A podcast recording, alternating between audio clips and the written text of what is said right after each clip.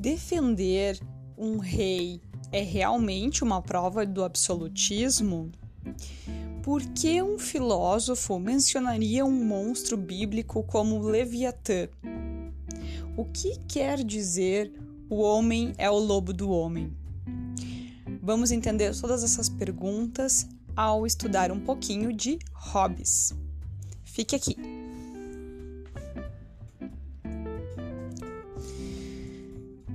Hobbes nasceu na Inglaterra no ano de 1588. Ele foi educado dentro dos princípios anglicanos.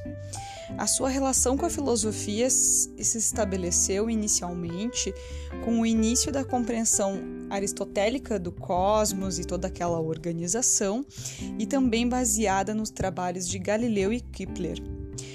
Muito apaixonado por mapas, Hobbes chegou à Universidade de Oxford, onde foi tornar-se tutor de uma família muito rica. Essa comunicação, essa forma de trabalho possibilitou ele ter vários contatos com as ideias renascentistas. As questões políticas de Hobbes, elas vão sempre ter um pé ainda na religião, até em função do contexto, a religião tinha uma influência forte.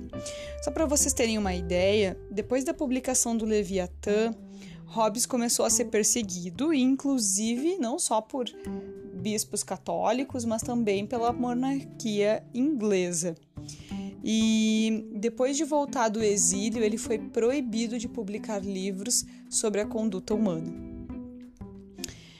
O, a tese, a gente dizer que o Hobbes é um defensor do absolutismo monárquico é uma afirmação um tanto rasa. A gente precisa entender alguns pontos um pouco mais profundos de Hobbes para poder fazer essa afirmação. Para começar, a gente tem dois teóricos do absolutismo muito importantes, que é o Bondin e o Bossuet, que eles vão falar que o rei ele é algo divino, inquestionável. E o Hobbes, embora ele tenha um pé na religiosidade, ele vai tirar essa característica divina do rei. Ele vai dizer não, não, não está alocado a questão divina, o direito de ser rei, mas sim na forma como as coisas se organizam mecanicamente. Esse é outro ponto importante para a gente entender Hobbes. O Hobbes ele tem uma visão mecanicista dos seres humanos. Ele começa a olhar para o ser humano e, inclusive, muito influenciado uh, pelo iluminismo, ele começa a ter uma ideia de que o ser humano ele é uma máquina. Os seus órgãos, o seu funcionamento é um funcionamento mecânico e ele vai relacionar o funcionamento mecânico do corpo dos seres humanos, a forma mecânica de pensar, à racionalidade. Então, o Hobbes começa a fazer algumas colocações no sentido de que toda vez que a gente rompe com a nossa natureza, a gente está sendo mecânico, portanto, a gente está sendo racional. E a gente consegue travar alguns impulsos naturais em função dessa ideia racional.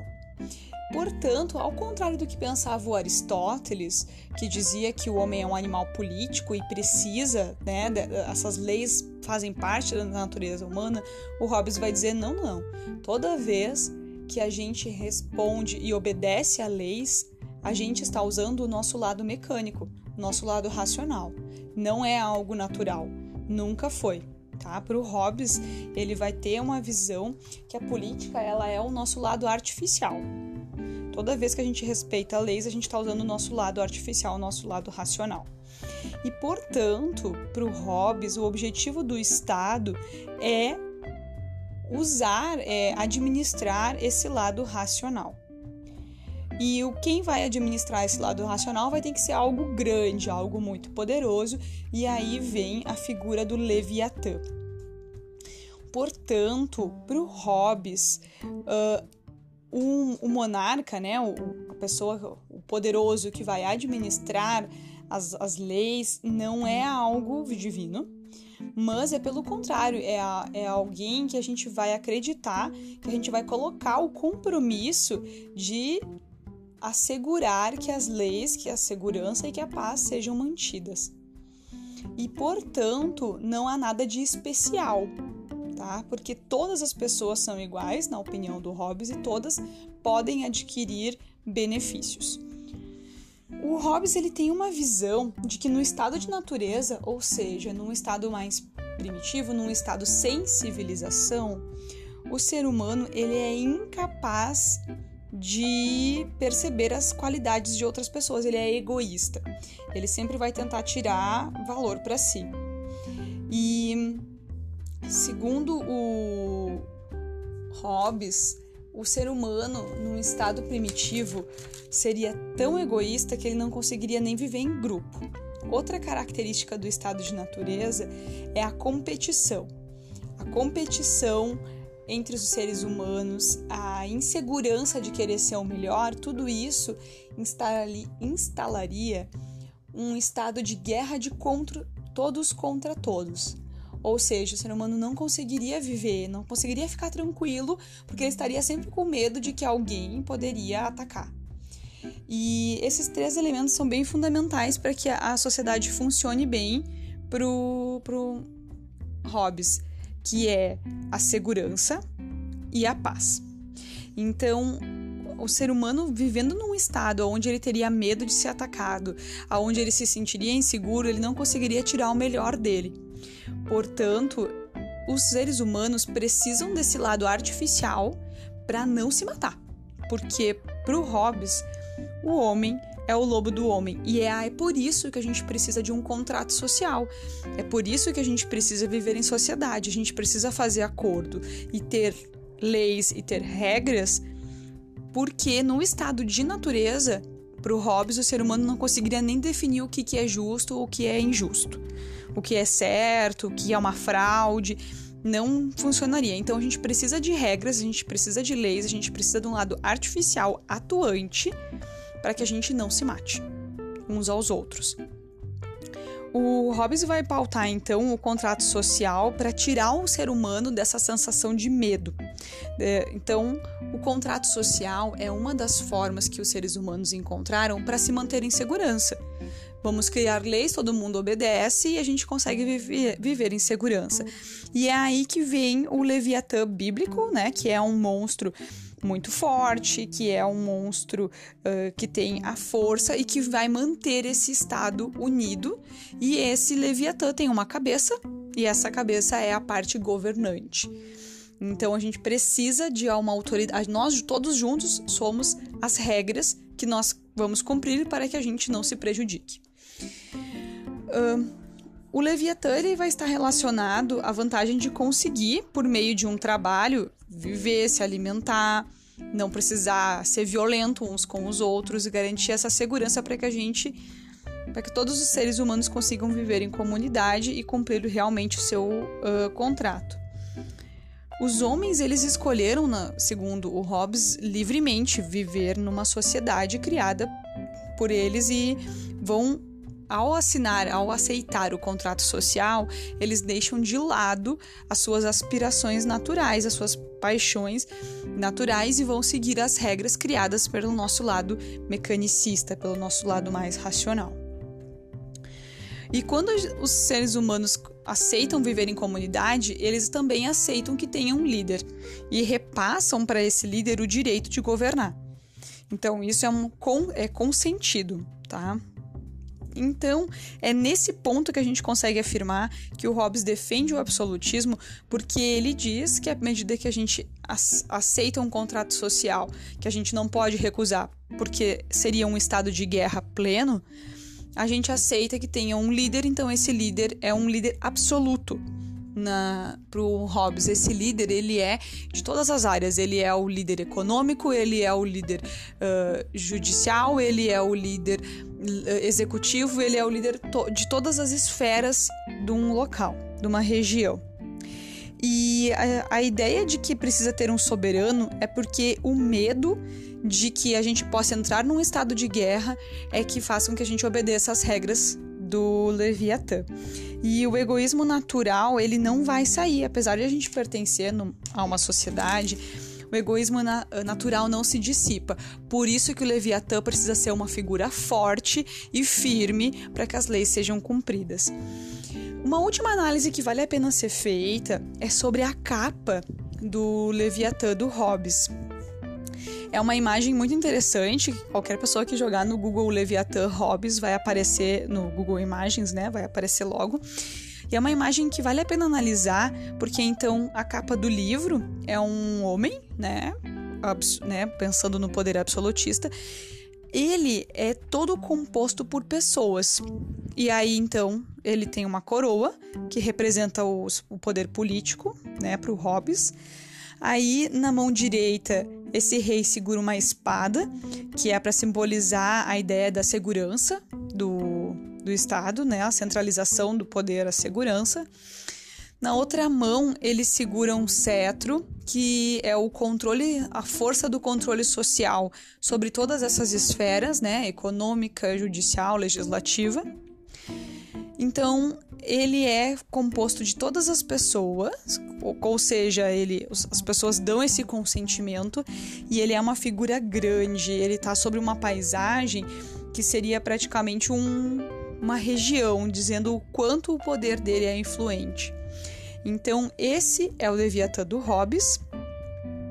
E essa é a figura de que se a gente não estiver sendo governado, segundo Hobbes, por uma força grande que nos, inclusive, às vezes passe um certo medo e para seguir as leis, talvez a gente estivesse numa guerra total de todos contra todos. Obrigado por ter ouvido mais esse podcast da professora Clara.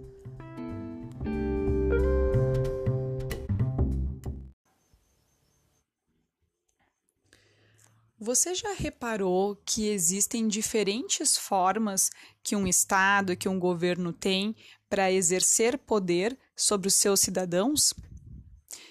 Hoje falaremos um pouquinho sobre o conceito de dominação do Estado, segundo o sociólogo Max Weber.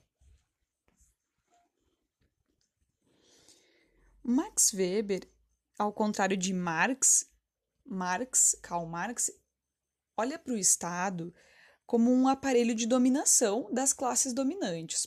Portanto, para Marx, o Estado obedece às ordens, às regras da classe que tiver mais aporte material, mais aporte financeiro. Já o Weber, quando a gente estuda em sociologia a questão da ação social, ele já demonstra ser um autor que aponta para o individualismo, para o poder e para a influência que o indivíduo tem sozinho e não enquanto conjunto, não somente enquanto conjunto. Os, os conceitos de dominação, Weber traz muito essa palavra, dominação, nas suas teorias. E não é o conceito de dominação clássico que a gente costuma usar normalmente. Ele vai falar da força que aquele indivíduo sozinho pode exercer naquela dominação ou não. Então, segundo Weber, eu sei que pode soar meio estranho, mas para ele, o indivíduo é que aceita ou não a dominação. Quando a gente para para pensar em termos de violência, né, quando uma pessoa ameaça outra, quando um governo ameaça as pessoas com a violência, a gente fica se questionando se, afinal de contas, o indivíduo pode aceitar ou não. Como é que é aceitar a dominação da, da violência? Como é aceitar ou morrer você pode aceitar aquele governo, você pode morrer, você tem uma escolha. Segundo Max Weber, a coisa é mais ou menos por aí. Toda pessoa tem, segundo Max Weber, uma escolha a ser feita. Se ela vai deixar que aquela dominação venha ou não. Mas, segundo ele, a questão da dominação ela vai além disso. Ela vai uh, por a questão, para ter esses tipos básicos de dominação, que faz com que a gente acabe aceitando uh, a dominação que o Estado nos propõe ou que as pessoas nos propõem. Segundo Weber, então, a primeira dominação que a gente aceita é uma dominação de caráter racional legal, que ele chama legal no sentido de leis. Então, é a dominação que a gente aceita, as regras que a gente aceita, porque elas estão prescritas na lei. Quando a gente está no trânsito e tem um guarda de trânsito, a gente obedece a sinalização do guarda de trânsito, pois está na lei que ele vai sinalizar o melhor caminho para quem estiver no trânsito. E é essa, esse aceitar essa dominação, ela é legal. E algumas instituições existem hierarquias e aí elas são obedecidas em função de que isso está previsto em lei. Então essa seria a dominação legal, a dominação que a gente obedece porque faz parte da lei agir daquela forma. O segundo tipo de dominação que o Max Weber propõe, ele é o que a gente chama de caráter tradicional, que é obedecer aos pais, obedecer aos idosos, aos professores. Muitas vezes isso vai estar relacionado à tradição que tem da família, da cultura de obedecer, de ouvir, de se posicionar nesse sentido em relação às pessoas, aos pais, por exemplo. Uh, essa dominação ela também vai estar tá girando em torno do conceito, por exemplo, de felicidade, ou mesmo, às vezes, de um conceito de, de santidade. Em algumas culturas, obedecer e ouvir aos idosos tem algo, é como se fosse um, um, uma coisa da tradição mesmo, de ouvir e respeitar quem tem mais conhecimento. E essa dominação seria pela tradição. Se a gente for pensar no exemplo de pais e filhos, ela pode eh, sair um pouquinho para outros para outros vieses. Por exemplo, se o filho ele só obedece o seu pai porque perante a lei o pai é responsável por ele, essa já não é uma, uma, uma dominação tradicional, ela volta a ser uma dominação legal, porque a pessoa obedece apenas porque está previsto na lei. Ou quando a criança ou adolescente às vezes olha para os pais e tem uma grande admiração. Olha assim, nossa, eu vou ouvir o que essa pessoa tem para falar, o pai ou a mãe, né? Porque afinal de contas, nossa, essa pessoa tem uma história incrível. Aí já passa para o próximo tipo, que é a dominação carismática que é ouvir alguém ou, ou, compactuar né, com as ordens, com as ideias de alguém, simplesmente pelo carisma que aquela pessoa exerce sobre o, aquele grupo ou a própria pessoa.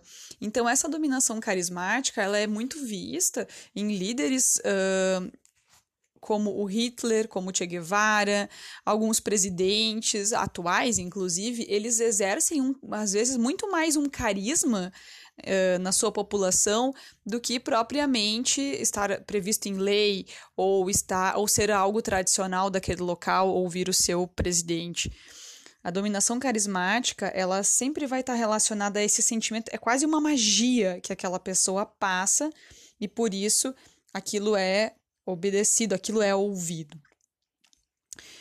O, os livros de, do Weber, vários deles estão disponíveis na internet. Então, quem gosta desse assunto e quiser ler mais sobre ele, pode pesquisar, que vai encontrar muito material, inclusive sobre esses conceitos de dominação. Eles vão muito mais longe que isso.